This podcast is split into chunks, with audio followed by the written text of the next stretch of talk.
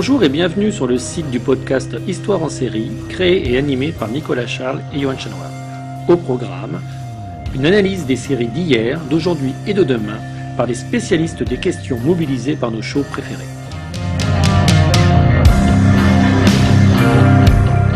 Histoire en série, c'est le podcast qui met en relation histoire, sciences humaines et séries.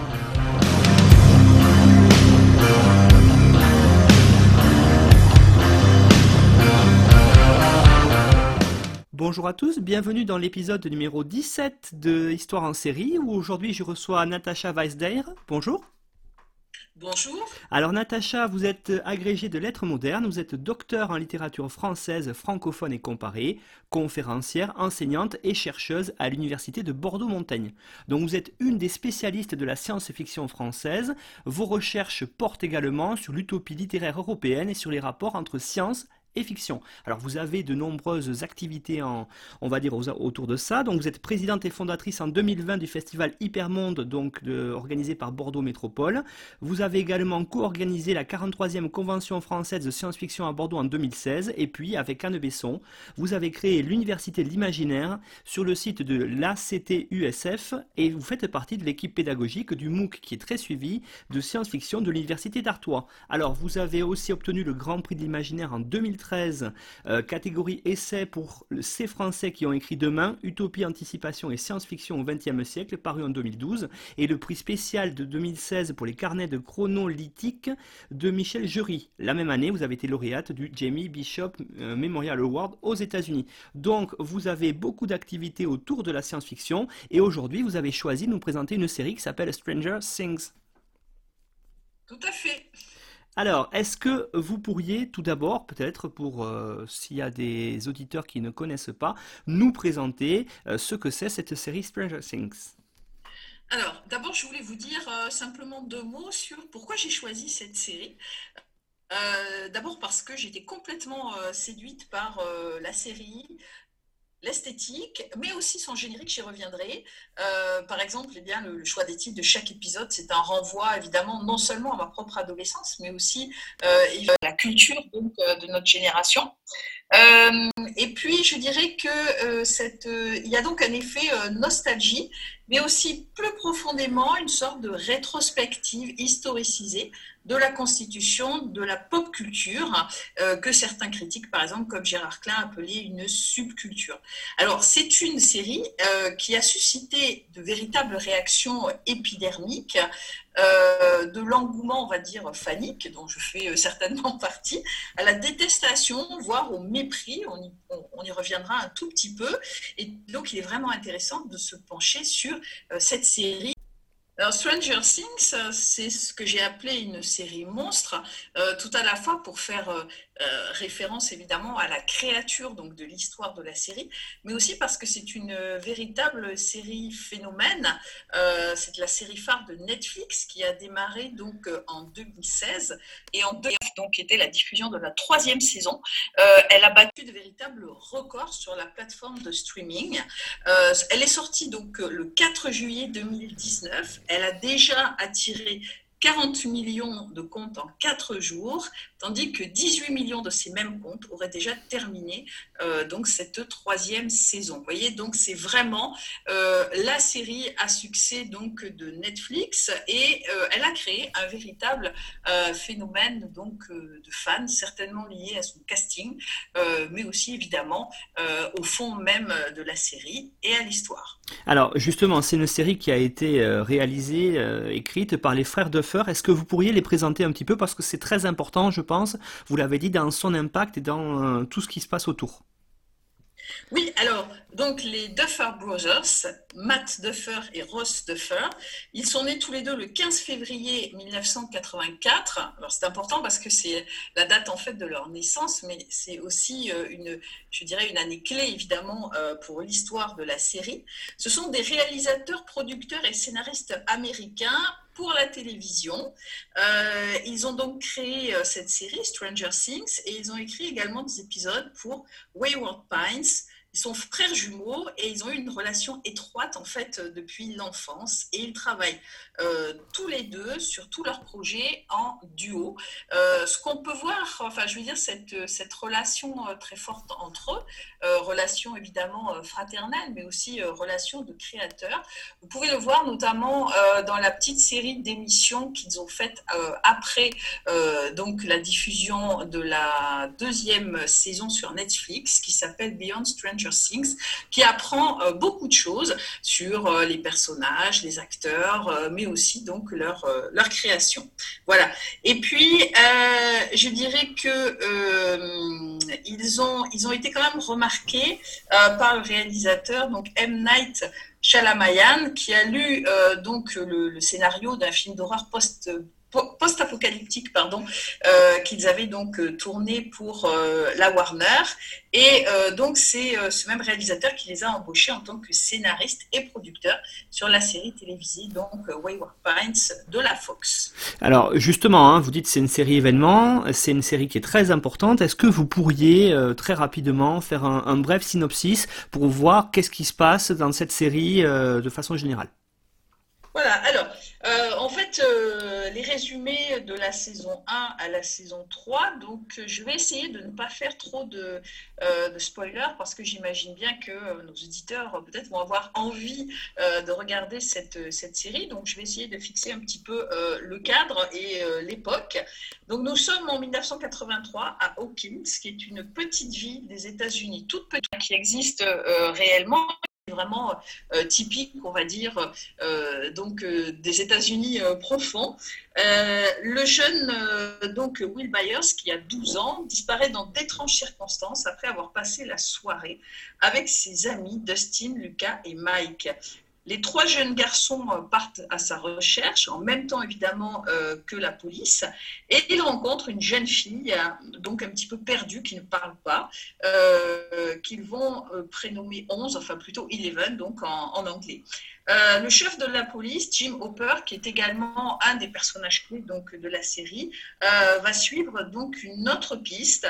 Et cet officier décide d'enquêter sur le laboratoire national d'Hawkins qu'il soupçonne d'être impliqué dans la disparition du garçon et surtout d'être à l'origine de phénomènes euh, anormaux et pour l'instant pas paranormaux. Voilà. Euh, on verra dans cette première saison évidemment des personnages euh, tout à fait euh, attachants, comme donc la mère de Will Byers, Joyce, qui est jouée par Winona Ryder. et puis on découvrira également que dans ce laboratoire, eh bien, il y a l'ouverture vers un sorte de portail en fait dimensionnel vers une autre dimension qu'on appelle l'upside down, c'est-à-dire sorte de monde à l'envers ou sorte euh, de monde parallèle, évidemment, qui est une thématique de science-fiction. Et on découvrira aussi les monstres qui viennent en fait euh, de, cette, euh, donc, de cette dimension. dans la saison 2, en fait, Will Byers a été retrouvé et sauvé en fait dans cette, dans cette dimension. Et pendant que la petite ville commence à peine à retrouver donc son calme, en fait, le jeune Will, il est assailli de terribles visions et il n'est plus le même. Et eh bien pourquoi? Parce que euh, donc le, l'esprit ou un, monstre assez gigantesque, hein, j'y reviendrai, euh, qu'il y avait donc dans cette, cette dimension, eh a totalement investi à la fois donc le corps et euh, l'esprit donc du, du, jeune homme. Et donc évidemment, les phénomènes surnaturels vont se poursuivre dans cette deuxième saison. Voilà, avec un développement, euh, bien évidemment, des, trois groupes, parce que ce qui est important dans cette, euh, euh, justement dans cette série, c'est que nous avons une histoire qui est racontée selon trois types de focalisation, en fait, trois types. On a une narration donc sérielle alternée, puisque nous avons d'abord l'action des adultes, l'action donc racontée euh, par euh, le groupe d'adolescents et l'action racontée donc par les enfants, enfin racontée et vécue en fait par les enfants, par les adolescents et par les adultes. Et à un moment donné, eh bien, on va avoir cette narration alternée qui va bien évidemment se retrouver réunie plutôt évidemment dans les derniers épisodes pour maintenir en, fait un suspense assez haletant dans, ce, type donc de, narration tout au long de la série. Euh, voilà, et dans la saison 3, et eh bien cette saison 3, évidemment, les, personnages euh, et les acteurs ont, grandi, les enfants sont devenus des adolescents, et cette saison 3, en fait, elle est dominée euh, par la présence écrasante du centre commercial de Hawkins, qui a révolutionné versé les vies des protagonistes.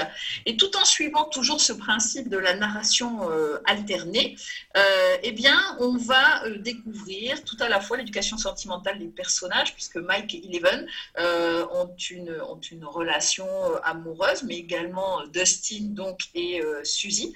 Et puis, on découvre également des relations parentales compliquées entre Eleven, qui a été en quelque sorte adopté et protégé par Jim Hooper, mais aussi on va découvrir la révélation de l'infiltration euh, des Russes, euh, des Soviétiques via une base secrète sous le centre commercial et surtout la résurrection de ce ce monstre absolument hors norme, appelé le flagelleur mental euh, par les enfants, euh, qui va rappeler le blob ou euh, donc la créature de The Things de Carpenter, qui va donc encore une fois essayer de prendre le pouvoir sur la petite ville de Hawkins et sur évidemment les humains. Voilà, j'en dis pas plus parce que sinon en fait je vais spoiler complètement l'histoire et donc je laisse euh, découvrir en fait cette, euh, découvrir cette histoire qui est assez euh, vraiment assez singulière et que moi j'aime beaucoup. Alors justement, vous avez très bien présenté hein, ces trois saisons. Moi, ce qui m'intéresserait maintenant, c'est de voir, vous avez commencé à l'introduire. Euh, vous avez dit les dates, 1984. Alors, euh, il y a quelques émissions, on était avec Emmanuel Droit pour Deutschland 83. On est dans cette année, dans ces années 80. On a aussi parlé avec euh, Julie de Schepper de Tchernobyl. Il y a un contexte historique très important qui est celui de la guerre froide, vous l'avez dit, avec ces fameux espions soviétiques. Alors, est-ce que vous pourriez développer un petit peu plus ce contexte qu'il y a autour de cette série Stranger Things? Oui, alors comme nous sommes dans Histoire en série, je me suis quand même penchée sur euh, ce contexte historique qui constitue, est-ce que ça constitue en fait la trame? Ou euh, simplement en fait le décor de la série. Et euh, j'ai trouvé que trois éléments historiques ou historicisés forment le décor en fait et la trame narrative de Stranger Things. Alors la guerre froide d'abord, puisque nous sommes donc en plein cœur des années 80, grosso modo entre 1983 et 1985, hein, deux ans sur ces, euh, sur ces, trois, ces trois saisons. Euh, cette guerre froide qui va générer une ambiance paranoïaque dans la série, parfois caricaturée, et perçue d'ailleurs euh, via un filtre qui est plutôt celui du cinéma populaire des années 80, parce que les personnages donc soviétiques hein, que l'on va retrouver dans, ce, dans cette série, eh m'ont fait penser par exemple au, au personnage du militaire donc soviétique de double détente de Walter Hill en 1988 avec euh, James Belushi et Arnold euh, Schwarzenegger. Donc on a non seulement cette guerre froide, mais vue à travers le prisme du film, euh, donc plutôt d'espionnage. On a également, deuxième élément de contexte, alors ce qu'on a appelé l'affaire MK Ultra, dont je vous parlerai, puisque là c'est une, une, affaire historique hein, liée à la, à la CIA. Et, puis également, troisième élément, la recréation dans ce contexte historique des années 1980. Euh, et puis enfin, euh, autre chose, il, y a quand même, et ça c'est c'est euh, assez peu souvent dit dans la présentation de la, série, eh bien, c'est que Stranger Things s'inspire du roman de Preston Nichols en 1992 qui s'appelle The Montauk Project Experiment in Time, qui raconte les expériences secrètes sur les voyages dans le temps qui sont menées par le gouvernement américain sur la base aérienne de Montauk à Long Island. Voilà, ça c'est un roman, vous voyez. Donc en fait, on a une sorte de mélange euh, fiction, contexte historique, événement historique euh, dans la série, et je pense que c'est ce qui va faire sa euh, singularité. Alors, premier élément, la guerre froide, c'est-à-dire que la guerre froide va plutôt servir, on va dire, de décor, hein, euh, plutôt qu'être un élément euh, concret de la narration. Euh, la guerre froide, elle est exprimé dans la série par un antagonisme exacerbé entre soviétiques et américains, euh, mais via, donc je l'ai dit, une vision euh, caricaturale, une sorte de prisme déformant, puisque les soviétiques apparaissant en creux euh, comme des rivaux dans le cadre d'un film d'espionnage, par exemple dans la saison 1, Leur présence montant en puissance euh, de la saison 2 à la saison 3 vient notamment dans la saison 2 le personnage de Murray Bowman, qui est notamment porteur de la théorie du complot. Et puis dans la saison 3, la construction d'une base secrète sous le nouveau centre commercial euh, Dawkins. Alors là, ce qui est intéressant, c'est que cette base secrète soviétique, en plein cœur quand même des États-Unis, en plein cœur des années 80, eh bien c'est une sorte d'upside down soviétique, comme un, jeu de poupée russe, hein, pour faire un mauvais jeu de mots, euh, où une dimension secrète euh, en cache une autre. Alors les Russes parlent russe, sont des brutes torsionnaires et sanguinaires, euh, tels que les films des années 80 pouvaient les mettre en scène dans nombre de films d'espionnage, comme donc Double Détente, je l'ai déjà dit. et aussi, je dirais, le choix du casting est essentiel, car l'acteur donc Andrei Ivchenko, qui incarne donc un militaire euh, soviétique, une véritable brute, il faut bien le dire, dans la saison 2, est un, la saison 3, pardon, est un double d'Arnold Schwarzenegger, et euh, son jeu statique évoque également le rôle de Terminator. Vous voyez, donc il y a une sorte de tissage des références dont je parlerai évidemment euh, après, qui est absolument essentiel donc dans la, dans la série.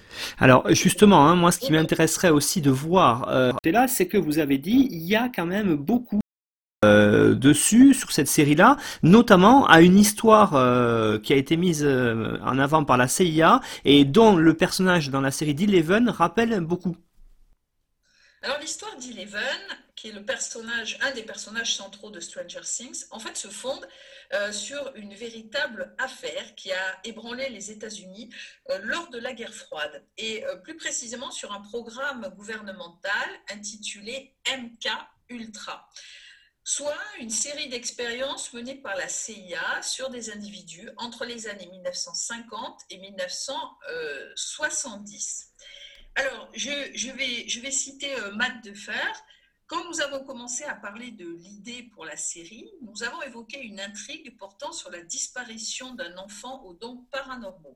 Puis nous avons parlé de quelques-unes des mystérieuses expériences menées par le gouvernement vers la fin de la guerre froide, moment où des projets comme MK Ultra commençaient à euh, refaire surface. Donc, euh, rappelle Matt Defer à, euh, au site donc Vulture. Ce programme, qui est dirigé par le docteur Brenner dans Stranger Things, Terry Eves, donc qui est la mère d'Eleven, y a participé lors de ses années euh, d'étudiante et en garde quelques séquelles. Mais en quoi consistait-il euh, réellement? Donc là, je vais vous parler de justement ce projet donc de MK Ultra. Ce projet a été lancé en 1953 par Alan Deuce, premier directeur de la CIA. Et ce projet MK Ultra avait pour objectif de combler le fossé qui s'est creusé entre les États-Unis et l'Union soviétique en matière de lavage de cerveau. À l'époque, l'agence américaine apprend que des soldats américains auraient été victimes de techniques de contrôle mental lors de la guerre de Corée. Mais comme l'explique donc un article dans le Guardian, le champ de recherche s'étend rapidement au contrôle de l'esprit, à la télépathie, en passant par le sixième sens, la guerre psychologique et la vision à distance. Alors je rappelle que dans la série, Eleven est capable d'espionner un agent russe localisé à des milliers de kilomètres. Et à l'époque, au sein de la CIA, on envisage cette possibilité et on y croit même. Voilà. Et alors, le programme, le vrai programme, est supervisé par le docteur Gottlieb, un homme décrit par ses amis et ennemis comme une sorte de génie, s'efforçant d'explorer les frontières de l'esprit humain pour le bien de son pays, tout en recherchant un sens religieux et spirituel à sa vie. Mais un homme qui restera, pour beaucoup, celui qui a fait entrer le LSD au sein de la CIA au nom de la sécurité nationale. Le but, selon un rapport publié en 1975, étant de concevoir un sérum de vérité capable de briser les défenses des agents ennemis lors des interrogatoires et de créer des pilules d'amnésie pour créer des super agents de la CIA qui seraient immunisés contre les techniques de contrôle de l'esprit de l'ennemi. Alors au départ, cette expérience, hein, véritable, historique donc, est menée sur des centaines de prisonniers toxicomanes volontaires à qui l'on administre du LSD pendant 77 jours consécutifs en échange d'une dose d'héroïne quotidienne.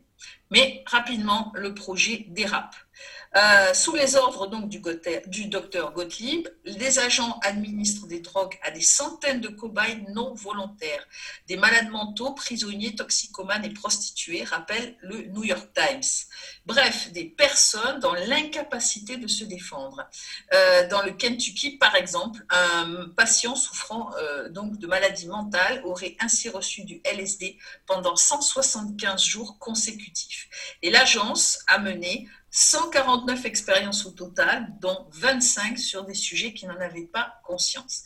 Et alors, ce qui est intéressant, c'est qu'en fait, euh, cette véritable histoire, alors, elle est développée euh, dans une novélisation donc euh, de Stranger Things, dans un roman de Gwenda Bond qui est sorti donc l'année dernière et qui s'appelle donc édité chez Lumen et qui s'appelle Suspicious Minds et qui raconte complètement en fait l'expérience ou les expériences menées notamment avec la mère d'Eleven. Alors qui est plus ou moins, je dirais, qui racontait de manière un peu lacunaire et parcellaire dans la série.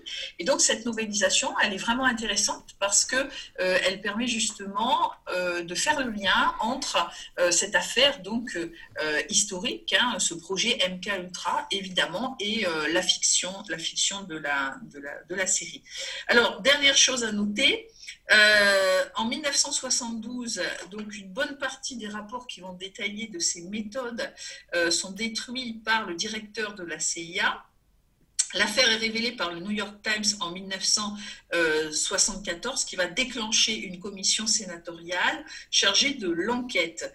Et euh, donc, en fait, cette commission va révéler que donc, euh, ces activités illégales ont bien été menées sur le sol américain et qu'elles ont causé au moins une mort, celle de Frank Olson, un agent et chercheur de la CIA, à qui on aurait glissé sans son consentement du LSD euh, donc dans un verre d'alcool en 1953.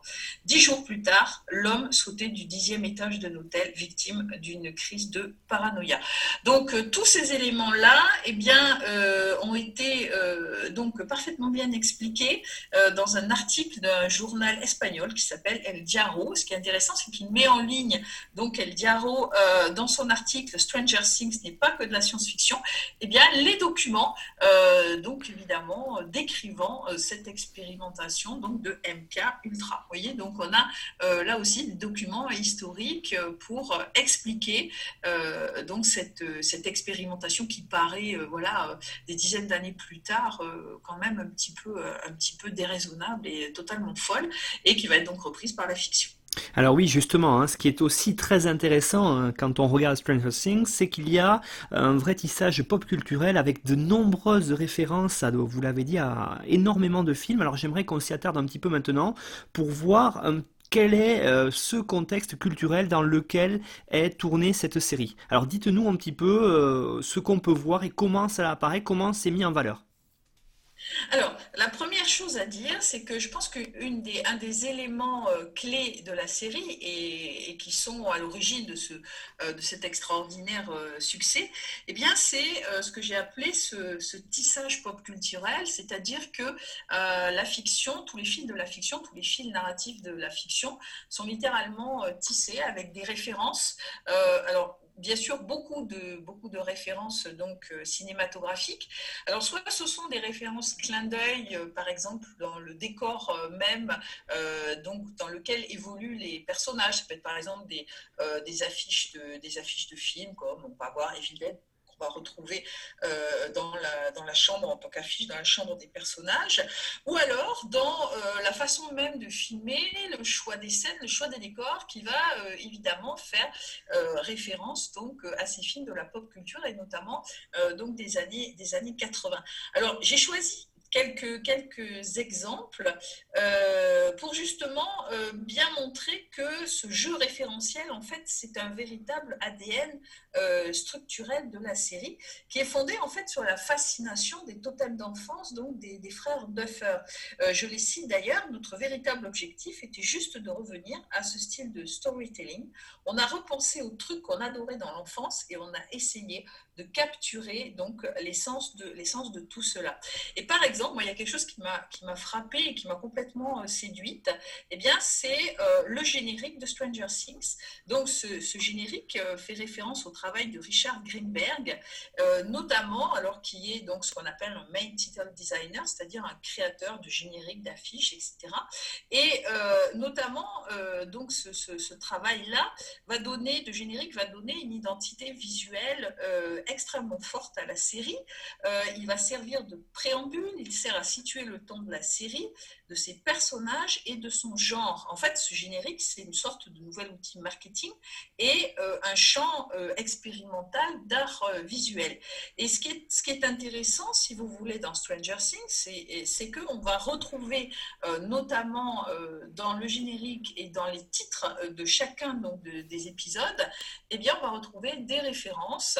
alors, soit des références, ça peut être des références, par exemple, littéraires, hein, avec Stephen King, ou des références, par exemple, au, jeu de rôle, au premier grand jeu de rôle qui est euh, Donjons et Dragons, ou encore des références évidemment à certains films. Vous voyez, donc dès le générique, en fait, on a euh, cette mise en place de ce tissage donc euh, pop culturel. Alors j'ai pris quelques exemples parce qu'il y en a énormément, donc des exemples peut-être les plus connus, on va dire, pour nos auditeurs. Donc, par exemple, pour l'esthétique du monstrueux, on va retrouver euh, les films donc Predator euh, en 1979 ou euh, notamment Alien en 1980 et 1986. on va retrouver pour la musique, les compositeurs donc Kyle Dixon et Michael Stein ont été complètement influencés par les films de John Carpenter et notamment la musique de Halloween ou de The Things. Euh, euh, des références via les pouvoirs télékinésiques de Eleven, évidemment à Carrie de Stephen King, euh, de façon peut-être, on va dire, moins directe, des références à l'Empire contre-attaque, donc qui date de 1980 hein, dans la, saga Star Wars, hein, c'est le deuxième titre de la saga, notamment à travers l'obsession du groupe de d'adolescents hein, euh, héros euh, à travers des objets cultes euh, comme notamment le faucon Millennium hein, qui, est très présent dans la, dans la, première, la première saison. Mais aussi par exemple une, scène où Eleven des enfants sont poursuivis par les vannes donc des, des, des, scientifiques donc du centre. Et à un moment donné eh bien Eleven réussit en fait à soulever complètement donc dans une scène qui est filmée au ralenti, un des vannes, et ça rappelle, si vous voulez, euh, quelque part aussi, euh, eh bien, la formation euh, que Yoda donne à, Luke Skywalker au moment où il va essayer justement de, soulever son propre, donc son propre vaisseau.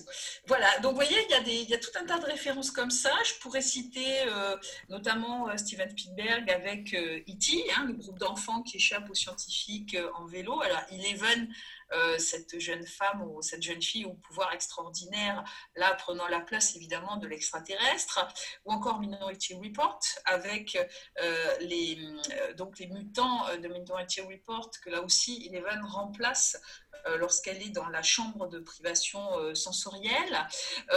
Poltergeist en 1982, puisque le jeune personnage de Will est comme la jeune Carol Anne, il va essayer de contacter sa mère depuis notre dimension via euh, le circuit euh, électrique. Euh, on a également David Cronenberg qui est présent à travers le film Scanner, puisqu'en donc film qui date de 1981, euh, Inevan à un moment donné porte un casque expérimental. On retrouve bien sûr cette image-là dans, dans, Scanner. Ou encore, vous voyez, plus, je dirais peut-être de manière plus, plus récente, on va avoir Under the Skin en 2013, où on va retrouver cette image de la dimension noire et de la chambre de privation sensorielle. Voilà, donc quelques exemples pour vous montrer que euh, je pourrais euh, évidemment on pourrait analyser à l'infini euh, ce tissage référentiel. Mais il y en a énormément, énormément de références. Et je pense que ce, ce tissage référentiel eh bien, provoque euh, chez le téléspectateur euh, le plaisir de l'intertextualité, c'est-à-dire le plaisir de, retrouver, je vais y revenir après bien sûr, euh, donc ces références et le plaisir d'être replongé en fait dans ce contexte historique des années 80, de, ces, de ces magnifiques années, alors grosso modo entre 1980, on va dire entre 80 et 87, où il y a eu une véritable floraison de chefs-d'œuvre de la science-fiction au cinéma. Alors oui, justement, hein, je, pense que vous disiez par rapport à tout ce jeu référentiel, c'est véritablement euh, c'est une vraie volonté des frères Duffer de recréer tout ce contexte-là. Oui, alors euh, d'ailleurs, euh, même si dans le point pop, par exemple, on a eu un article de Phil Gage qui a complètement, il a appelé ça la dimension créative d'une génération, où pour lui, en fait, ce, il y avait un trop plein de référentiels qui va remplacer en fait la créativité, euh, notamment scénaristique, euh, donc euh, de la de la série, ce qui peut, ce qui est tout à fait discutable.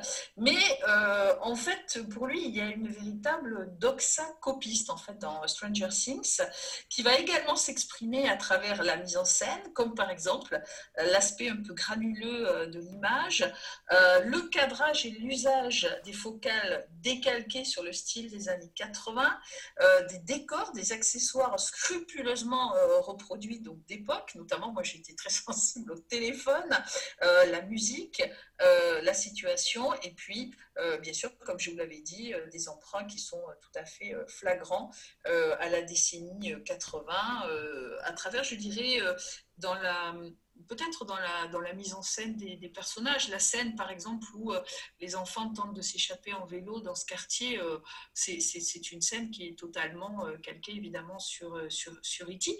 Alors après, on peut le voir comme un jeu référentiel, on peut le voir comme doxa copiste, comme le dit Phil Gage. Bon, voilà, ça après, c'est chacun qui peut, évidemment, avoir sa position sur, sur le sujet. mais dans, dans, tous les cas, moi, je trouve que c'est une esthétique particulière, une esthétique qu'on peut appeler euh, finalement faire à nouveau euh, avec tous ces euh, avec tous ces tous ces tous ces référentiels. Vous pouvez alors ce qui est intéressant j'ai trouvé sur sur internet un site qui donc c'est le, site Vulture qui a publié un abécédaire donc c'est en anglais des nombreuses citations de la série au cinéma mais également à la musique donc ou encore au design. Vous voyez donc on peut voir cette série euh, comme euh, un délire euh, nostalgique, parfois, parfois mélancolique, ou comme une véritable Madeleine de Proust, finalement, de ces années 80, de ces 80 Et je pense que c'est ça qui va vraiment plaire aux gens et, euh, séduire, euh, je dirais, de nombreuses générations. Parce que euh, moi, c'est un, par exemple, hein, c'est un, une série que j'ai regardée avec ma fille. C'est ma fille qui l'a vue en premier, qui a 18 ans.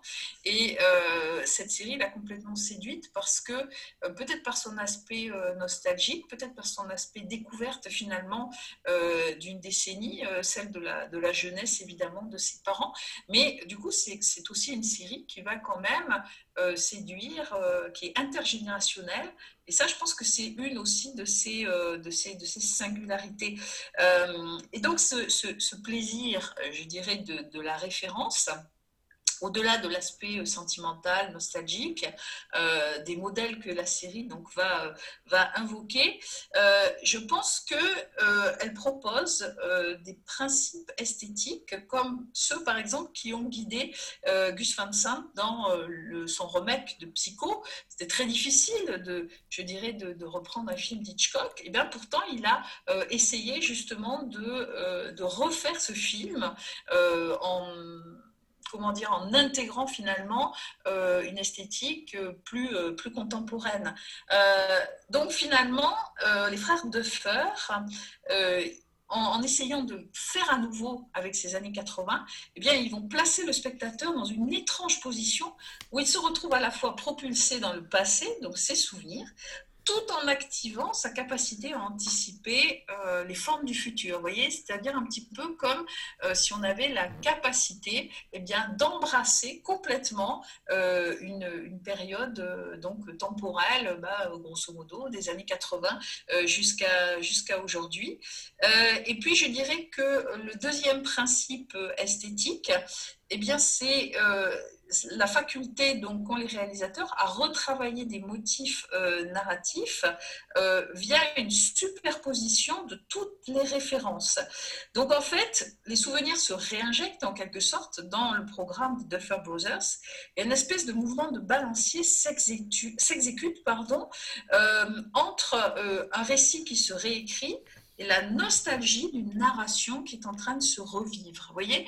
Et, donc, c'est un, un principe esthétique qui est assez complexe et je crois qui évoque quand même pour le, pour le téléspectateur eh bien, à la fois une, on, a une espèce de, réminiscence euh, de, tous ces films que l'on a pu euh, découvrir étant jeune, euh, comment est-ce qu'on les analyse maintenant et quel recul finalement on peut avoir sur notre, sur notre propre jeunesse.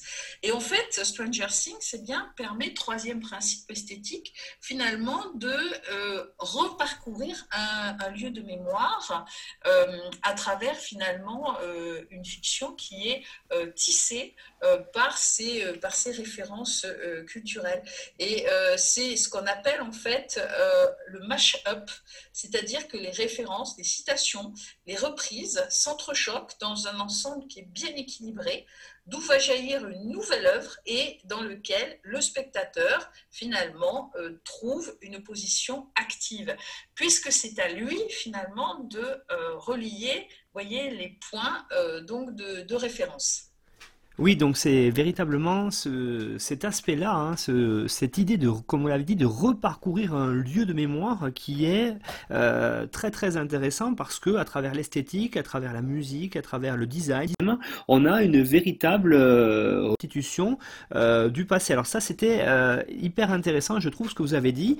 Et alors qu'on est dans une série qui est produite en 2016, c'est-à-dire presque 30 ans après les faits que l'on veut reconstituer. Donc il y a un véritable travail là-dessus. Alors j'aurais aimé maintenant savoir euh, justement ce que vous l'avez dit hein, avec ces allers-retours entre le passé et le futur. Euh, est-ce que ça ne crée pas un certain anachronisme? Euh, alors, je, pense que la reconstitution, euh, la reconstitution en fait du contexte historique dans la série euh, est quand même très bien faite. Et il faut, je pense que peut-être cette impression d'anachronisme que l'on peut euh, éprouver, elle n'est pas dans le champ de la fiction, elle n'est pas dans le champ de la série. elle est elle est hors champ, voire même elle est hors cadre en fait par rapport donc à la, à la série, parce que c'est justement, si vous voulez, je pense, toute la, toute la séduction de la série et la fascination qu'on peut, peut avoir.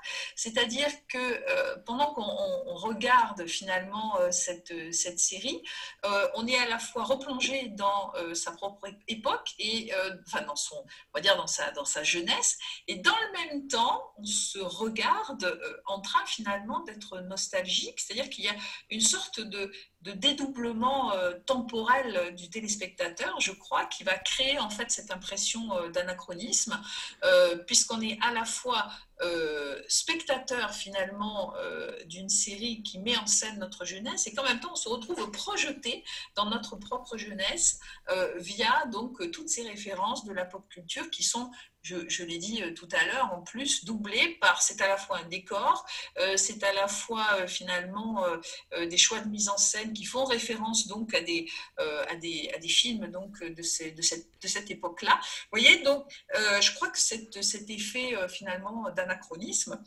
il est dû à ce, ce dédoublement provoqué par justement, et ça c'est un effet voulu hein, par les deux Brothers, il explique bien dans Beyond Stranger Things, dans les, les petites émissions, euh, qui va être, euh, qui va créer une, je dirais, une attraction absolue vers cette série et qui fait qu'on est totalement addict, hein, pour prendre un terme anglais, par, rapport à cette, par rapport à cette série.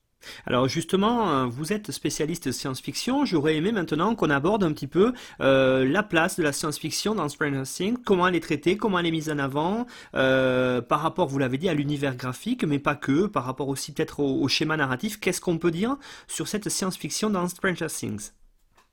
Alors, ça, c'est une question, en fait, que je me suis posée après avoir vu la première saison. Parce que euh, donc c'est une question qui pour moi est tout à fait euh, légitime, c'est-à-dire que euh, ok nous avons un tissage donc évidemment référentiel de la pop culture, on l'a bien bien dit donc dans cette dans cette série, mais au final est-ce que c'est vraiment une série donc de, de, de science-fiction? Parce que on peut parler donc d'éléments surnaturels dans Stranger Things et en fait Euh, alors, si certains éléments comme la thématique, voyez, des expérimentations secrètes, euh, de, on va dire, euh, donc de ce monde parallèle qui est l'Upside Down, ça, ce sont des thématiques de science-fiction qu'on ne peut absolument pas remettre en question.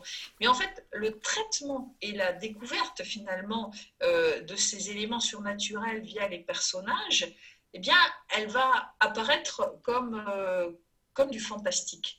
Or, le fantastique, qu'est-ce que c'est? Si je reprends par exemple euh, la définition de de Roger Caillois, eh bien, c'est, euh, on est dans euh, un quotidien tout à fait banal, une petite ville américaine, et euh, petit à petit, on va avoir ces éléments surnaturels, euh, que ce soit eh bien l'apparition de monstres, que ce soit euh, l'apparition de, de cette dimension parallèle qui va être très très progressivement dévoilée donc aux, téléspectateurs. Eh bien, cette dimension-là, elle va pénétrer petit à petit le réel, le, finalement la rationalité donc des, personnages. Euh, ce qui veut dire qu'on euh, a une science-fiction qui en fait utilise en quelque sorte euh, un mode de diffusion du fantastique et donc, eh bien, ceci va créer euh, ce que j'appellerais une sorte d'hybridité euh, des genres euh, entre la science-fiction et le fantastique qui est, tout, à fait, tout à fait contemporaine. Et puis, autre chose aussi, c'est cet univers spécifique de la série. en fait, ce graphisme, donc cette esthétique, ce design de Stranger Things, eh bien, c'est une création d'Aaron Sims euh, donc des studios Creative Sims. Euh, c'est lui qui a élaboré cet imaginaire donc de l'upside down ou euh, du monde à l'envers, c'est-à-dire un univers parallèle, sombre, froid, vide, à l'exception de la présence de ce que les dans ce que les enfants vont appeler le démon Gorgon, c'est-à-dire un étrange monstre hybride lui aussi humanoïde qui rappelle à la fois euh, un extraterrestre mais aussi une plante carnivore euh, mutante. Et sa gueule qui s'ouvre en quatre, donc avec des pétales dentés, euh, évoque par exemple la plante carnivore de Jumanji que j'ai revue il y a très très peu de temps et tout de suite évidemment le lien entre les deux m'a frappé. Et donc Matt Duffer par exemple, eh bien s'était entretenu auprès du magazine Variety à ce sujet, je le cite, nous avons beaucoup parlé du monstre et de ce à quoi nous voulions qu'il ressemble. Nous avons parlé de, donc, de Giger, de Guillermo del Toro, de Clive Barker, et nous avons essayé de voir ce qui est si efficace chez leur monstre. Ils sont humanoïdes, mais ils ont tous quelque chose de très étrange dans leur apparence. Nous sommes partis de ce principe et nous avons créé la créature que vous voyez dans la série.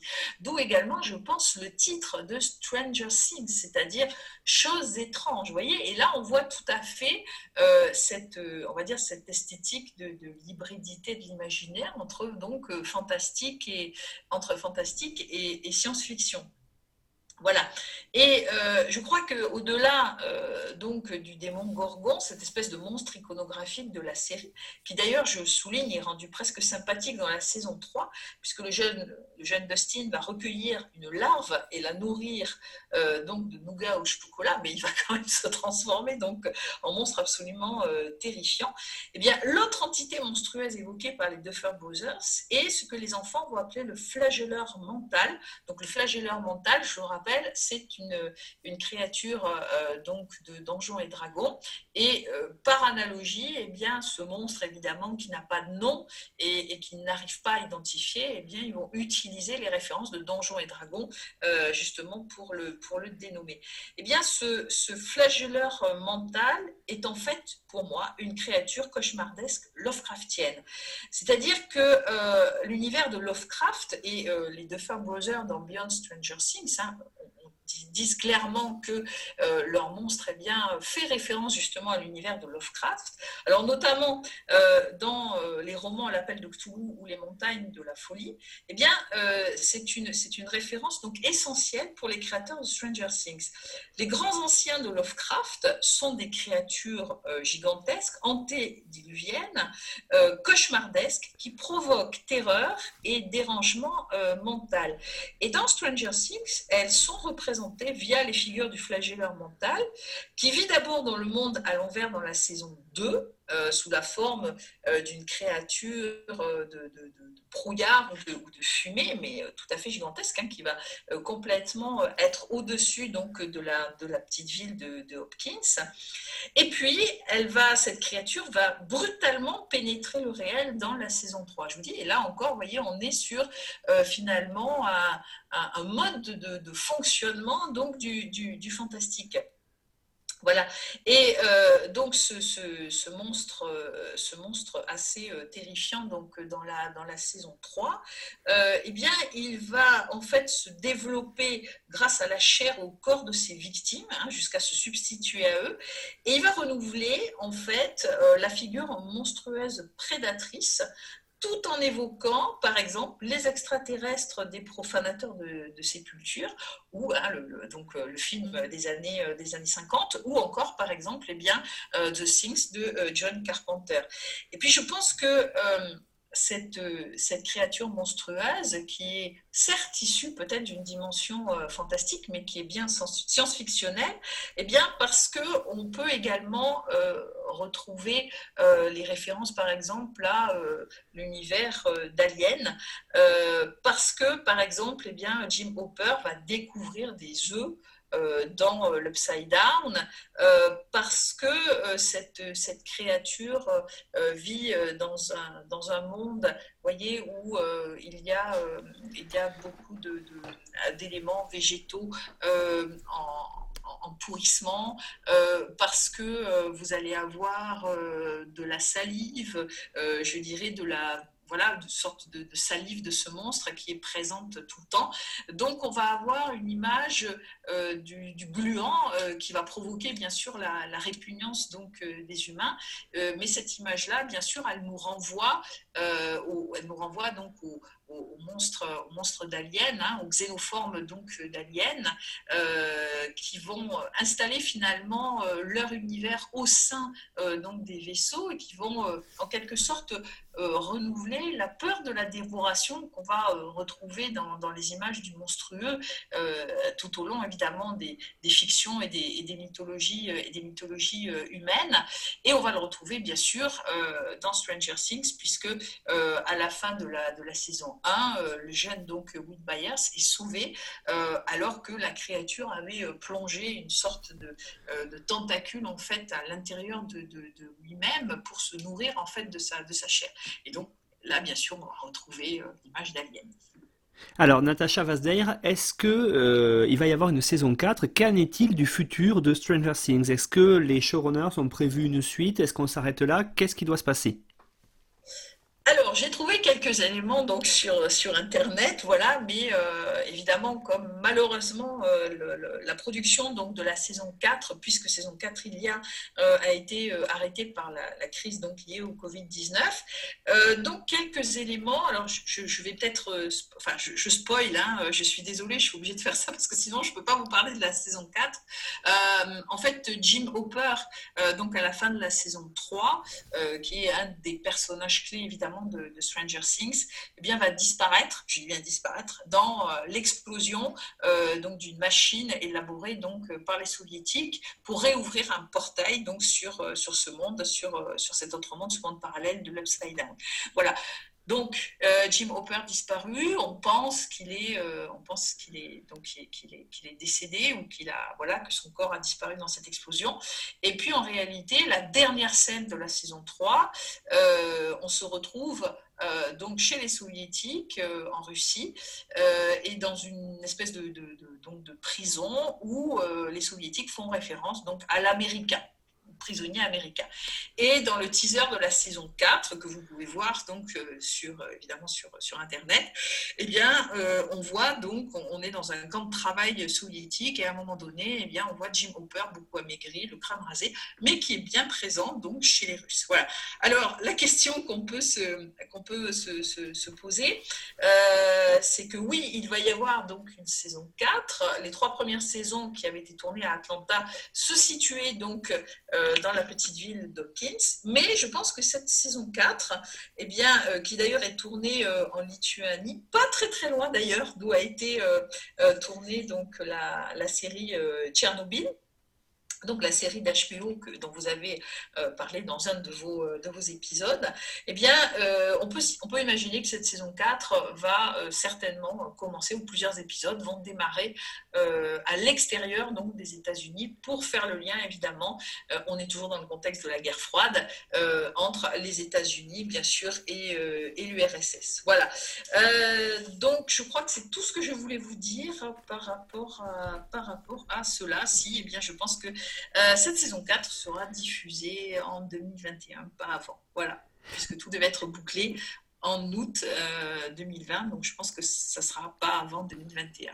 Voilà. Bien, Natacha Vasdeir, on vous remercie beaucoup pour la présentation de Stranger Things, qui n'est pas, vous l'avez bien montré, qu'une série de science-fiction, puisqu'on peut y voir de nombreuses références historiques et culturelles. Il y a un fond historique, vous l'avez dit, la guerre froide. Il y a des références culturelles, à la fois sur le design, la musique, le cinéma. Donc c'est une série qui est euh, très hétéroclite, très large et qui donne envie d'être regardée. Euh, si vous voulez aller plus loin, donc on rappelle, c'est une série qui est diffusée sur Netflix. Vous pouvez la regarder. Merci Natacha pour cette présentation, puis à bientôt. Merci à vous, à bientôt et bon visionnage.